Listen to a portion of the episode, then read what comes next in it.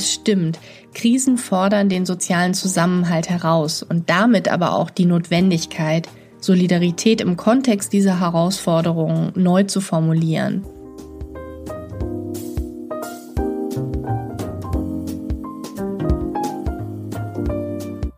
Hallo und herzlich willkommen im Sinneswandel-Podcast. Mein Name ist Marilena Behrens und ich freue mich, euch in der heutigen Episode zu begrüßen. Solidarität, von lateinisch solidus gediegen, echt, fest, oder solidarisch bezeichnet eine zumeist in einem ethisch-politischen Zusammenhang benannte Haltung der Verbundenheit mit und Unterstützung von Ideen, Aktivitäten und Zielen anderer. Sie drückt ferner den Zusammenhalt zwischen gleichgesinnten oder gleichgestellten Individuen und Gruppen und den Einsatz für gemeinsame Werte aus, siehe auch Solidaritätsprinzip. Der Gegenbegriff zur Solidarität ist die Konkurrenz. So lautet zumindest die Definition auf Wikipedia. Gleichgesinnte oder Gleichgestellte. Für sie gilt also das Prinzip der Solidarität. Aber was macht uns zu Gleichen? Was verbindet uns? Und zeigen wir uns als Menschen wirklich nur dann solidarisch mit anderen, wenn sie uns ähneln, ob aufgrund der Herkunft, des Geschlechts, der Sprache oder politischen Einstellung? Angesichts einer Omnipräsenz der Forderung nach Solidarität hat sich Kulturwissenschaftlerin Isabel Leverenz gefragt, wie solidarisch wir aktuell wirklich sind. Ob Solidarität tatsächlich eine Praxis unter Gleichen sein muss oder ob sie nicht viel weiter gehen kann und sollte. Wie ließe sich eine Solidarität denken, die für alle gilt? Dabei kommt sie zu dem Schluss, Solidarität braucht einen Beat, den wir gemeinsam ausgestalten und komponieren müssen.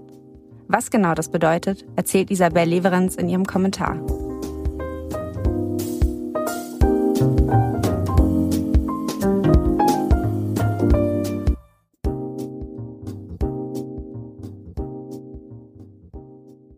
Es ist Sonntag und ich blättere durch die neue Ausgabe des Missy Magazins.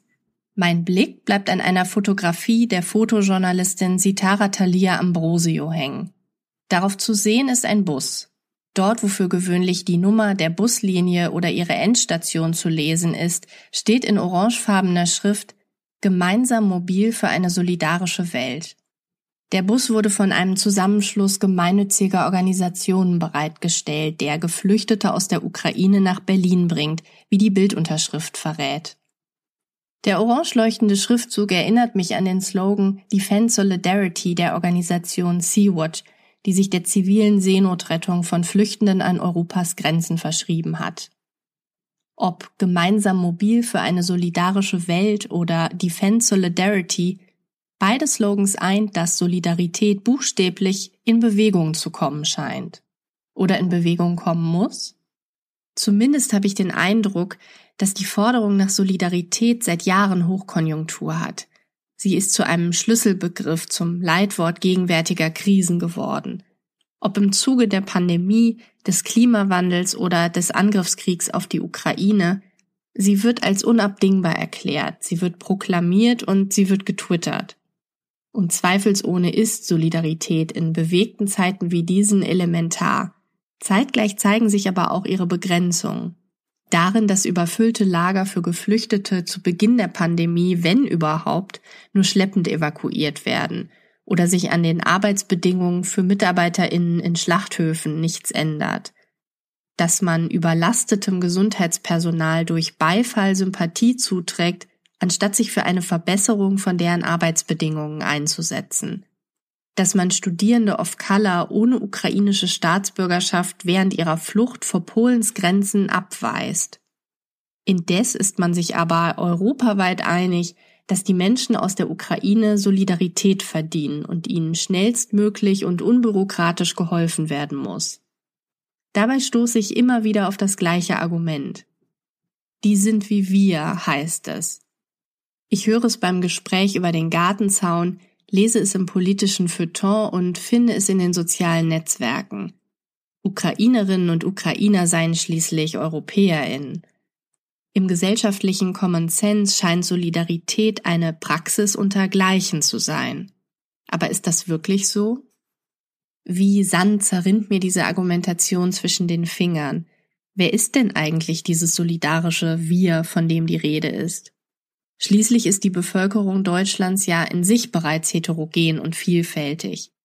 In derselben Ausgabe des Missy Magazins, ein paar Seiten weiter geblättert, warnt die Aktivistin und Autorin Sanas Asimipur vor dem entstandenen paneuropäischen Nationalismus, der die Ukraine als Vielvölkerstaat ausblendet und die Menschen und das Land als weiß und christlich labelt. Und ich erinnere mich, dass auch Taz-Kolumnistin Hengame Yagobi Farah vor einigen Jahren aus meiner Sicht zu Recht beklagte, dass in Deutschland vor allem die weiße und nicht die antirassistische, feministische und anti-antisemitische Solidarität überwiege.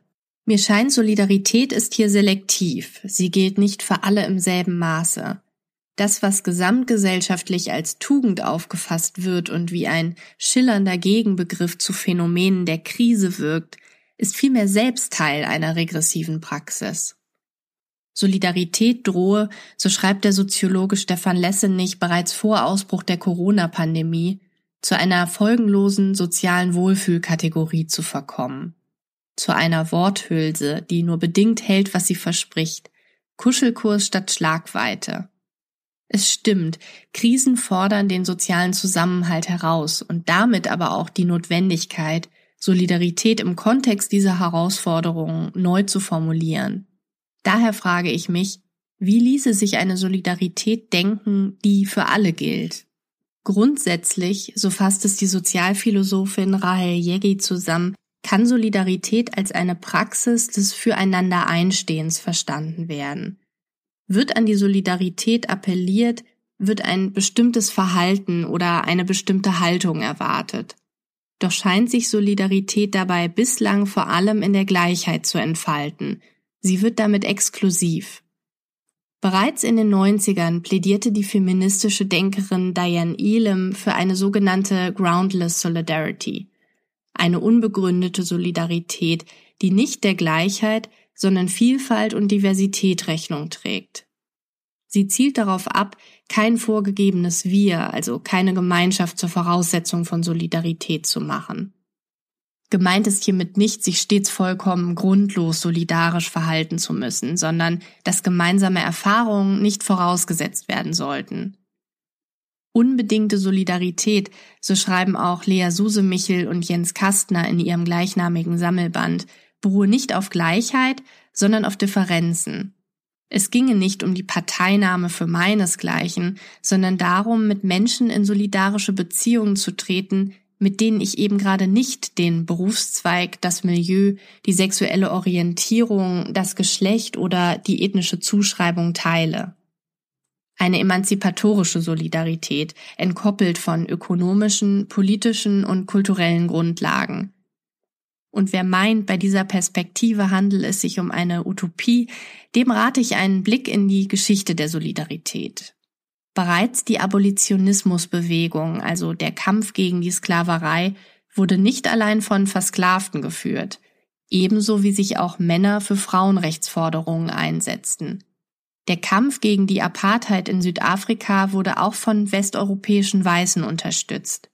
Die Organisation Lesbians and Gays Support the Miners bestärkten den britischen Bergarbeiterstreik Mitte der 80er Jahre. Umgekehrt marschierten die Minenarbeiter bei der Lesbian and Gay Pride Parade in London mit. Diese Solidarität ohne gemeinsamen Grund, betont Lea Suse Michel, könne moralisch, humanistisch oder sozialrevolutionär motiviert sein, nicht aber durch Ähnlichkeit oder Gleichheit. Es gehe vielmehr um den Einsatz für andere und um die gemeinsame Verantwortung für strukturelle und soziale Ungerechtigkeit.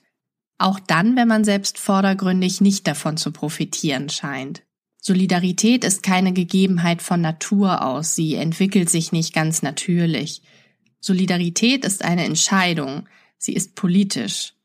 Als Beziehung zwischen Menschen muss sie immer wieder aufs Neue ausgehandelt, gelernt und gelebt werden, Ähnlich wie Demokratie eigentlich, die ja auch nicht einfach gegeben ist, sondern die es gegenüber antidemokratischen Strukturen und Ideologien immer wieder zu verteidigen gilt.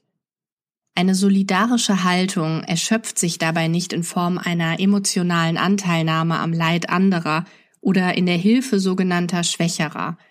Es geht vielmehr darum, gemeinsam und auf Augenhöhe Strukturen zu transformieren, die Ungleichheiten hervorbringen oder bereits bestehende manifestieren.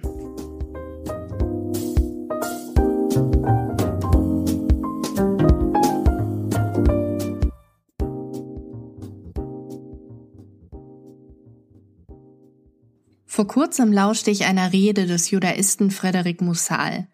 Darin ging es um die Frage, wie Vergangenheit neu erzählt werden kann, um die Vielfalt der gegenwärtigen Gesellschaft sichtbar zu machen. Dies gelinge, so Mussal, wenn Erzählkulturen in ihren Unterschiedlichkeiten und Verletzlichkeiten ernst genommen würden. Diese Voraussetzungen, bin ich der Meinung, lassen sich ebenso gut auf solidarisches Handeln übertragen. Um Veränderungen zu erzielen, müsse die etablierte Ordnung der Dinge durcheinandergebracht werden. Es wird dringend Zeit für einen Remix, sagt Musal. Seine Wortwahl rührt daher, dass er sich der Hip-Hop-Musik bekannter Kollektive als philosophischem Denkbild bedient, um seinen Standpunkt zu untermalen. Die mitgeführte Hip-Hop-Metapher lässt sich meiner Auffassung nach auch treffend auf Solidarität, die ebenso einen solchen Remix nötig hätte, übertragen. Denn Hip-Hop war und ist Protest. Er vermag es, Solidarität mit benachteiligten oder ausgegrenzten Menschen zu verkörpern. Nicht zufällig wurde Rapmusik nach der Ermordung von George Floyd am 25. Mai 2020 zum Soundtrack der Proteste gegen Polizeigewalt und Rassismus. In der frühen Rapkultur diente Hip-Hop Minderheiten als Sprachrohr, deren Geschichten nur wenig oder keine Aufmerksamkeit in der Öffentlichkeit erfuhren. Er kann stellvertretend dafür stehen, wie emanzipatorische Solidarität aussehen kann. In einem Hip-Hop-Song, an dem mehrere KünstlerInnen beteiligt sind, so Musal, komme eine narrative Polyphonie zum Ausdruck, in der unterschiedliche Erzählungen aufeinandertreffen. Oder anders gesagt, in einem Song können Erzählungen aufeinandertreffen, die jeweils aus unterschiedlichen Perspektiven und Erfahrungshorizonten erzählt werden. Arrangiert ergeben sie eine Komposition. Das, was die unterschiedlichen Parts eines Songs miteinander verbindet, so Musal, sei weder Inhalt noch Form, sondern ein Arrangement, strukturiert durch Beat und Rhythmus. Sich als Musikerin in einen Beat einzubringen erfordert nicht nur Timing und Präzision, auch Achtsamkeit im Hinblick auf Stimme, Betonung und Takt, ein Gefühl für den Flow sowohl für den eigenen als auch für den der anderen Beteiligten. Wer im Flow ist, kann in die Hookline, also den Refrain, einstimmen und durch das Hinzufügen der eigenen Stimme die Aussage der anderen verstärken. Folgen wir der Metapher der Polyphonie, so gründet solidarische Praxis nicht auf gemeinsamer Identität, sondern bringt diese überhaupt erst hervor. Und das durch gleichberechtigtes und wechselseitiges Ein- und Mitmischen aller Beteiligten. Solidarität erfordert demnach eine Hinwendung zum anderen als selbstbestimmtes, eigenständiges Subjekt, dessen Differenz und Autonomie erst anerkannt werden muss, bevor gemeinsame Ziele formuliert werden können. Diese Ziele wiederum ergeben ein gemeinsames Interesse oder das, was die politische Philosophin Hannah Arendt als Interest bezeichnet. Der Begriff ist durch einen Bindestrich getrennt. Die einzelnen Bestandteile inter, also zwischen und est im Sinne von sein, werden durch ihn aber gleichzeitig als zusammengehörig, als Interest markiert. Arendt zeichnet ein symbolisches Bild, um zu verdeutlichen, was sie mit Interest meint. Darauf abgebildet ist ein runder Tisch, der diejenigen, die an ihm Platz gefunden haben, sowohl voneinander trennt als auch miteinander verbindet. Durch den Tisch entsteht ein Dazwischen, ein Bezugssystem, in dem Menschen ihren Interessen nachgehen. Wenn wir solidarisch handeln wollen, dürfen wir uns demnach nicht mit Polyphonie als bloßem Nebeneinander begnügen. Vielmehr sollten wir gezielt danach suchen, wie die unterschiedlichen Stimmen und Perspektiven aufeinander bezogen werden können. Wenn man so will, dann braucht Solidarität einen Beat, den wir gemeinsam ausgestalten und komponieren müssen. Ein Bewusstsein und Vergegenwärtigung für Anwesenheit, Differenz und Bedürfnis. Ein Beat, der uns herausfordert, an unseren Gewohnheiten und Ansichten zu arbeiten und das gleichzeitige Existieren unterschiedlicher Bedürfnisse auszuhalten. Denn es sind letztlich die Vielfalt der Stimmen, der Streit um Differenz, die etwas bewegen können. What we need is awareness. We can't get careless. Lauten zwei Zeilen aus Fight the Power des US-amerikanischen Hip-Hop-Kollektivs Public Enemy. Auch wenn der Song bereits 1989 geschrieben wurde, besitzt er für mich auch heute noch Aktualität. Denn er besagt etwas so Einfaches und Wichtiges zugleich. Aufmerksamkeit, Awareness ist das Gebot der Stunde. Gegenüber sozialer Ungleichheit, Unterdrückung und Entrechtung, aber auch Aufmerksamkeit gegenüber einer Solidarität, die statt Vielfalt nur das Gleiche schützt, die exkludiert statt zu vereinen. Wir sollten uns bewusst sein, dass sich solidarisches Handeln gesellschaftlichen Rahmenbedingungen und Kontexten immer wieder anpassen muss. Für mich heißt das auch, dass wir mehr solidarische Beziehungen über nationalstaatliche Grenzen und Differenzen hinweg brauchen im Kampf für eine gerechte Gesellschaft. Solidarität braucht ein Fundament, um nicht nur Phrase zu sein. Sie braucht einen Beat.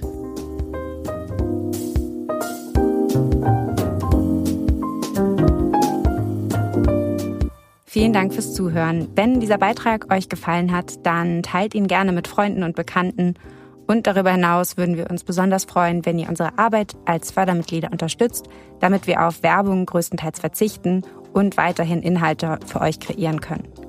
Supporten könnt ihr uns ganz einfach via Steady oder indem ihr uns einen Betrag eurer Wahl an paypal.me slash Sinneswandelpodcast schickt. Das geht auch schon ab einem Euro. Alle weiteren Infos und Quellen findet ihr wie immer in den Show Notes. Vielen Dank und bis bald im Sinneswandel-Podcast.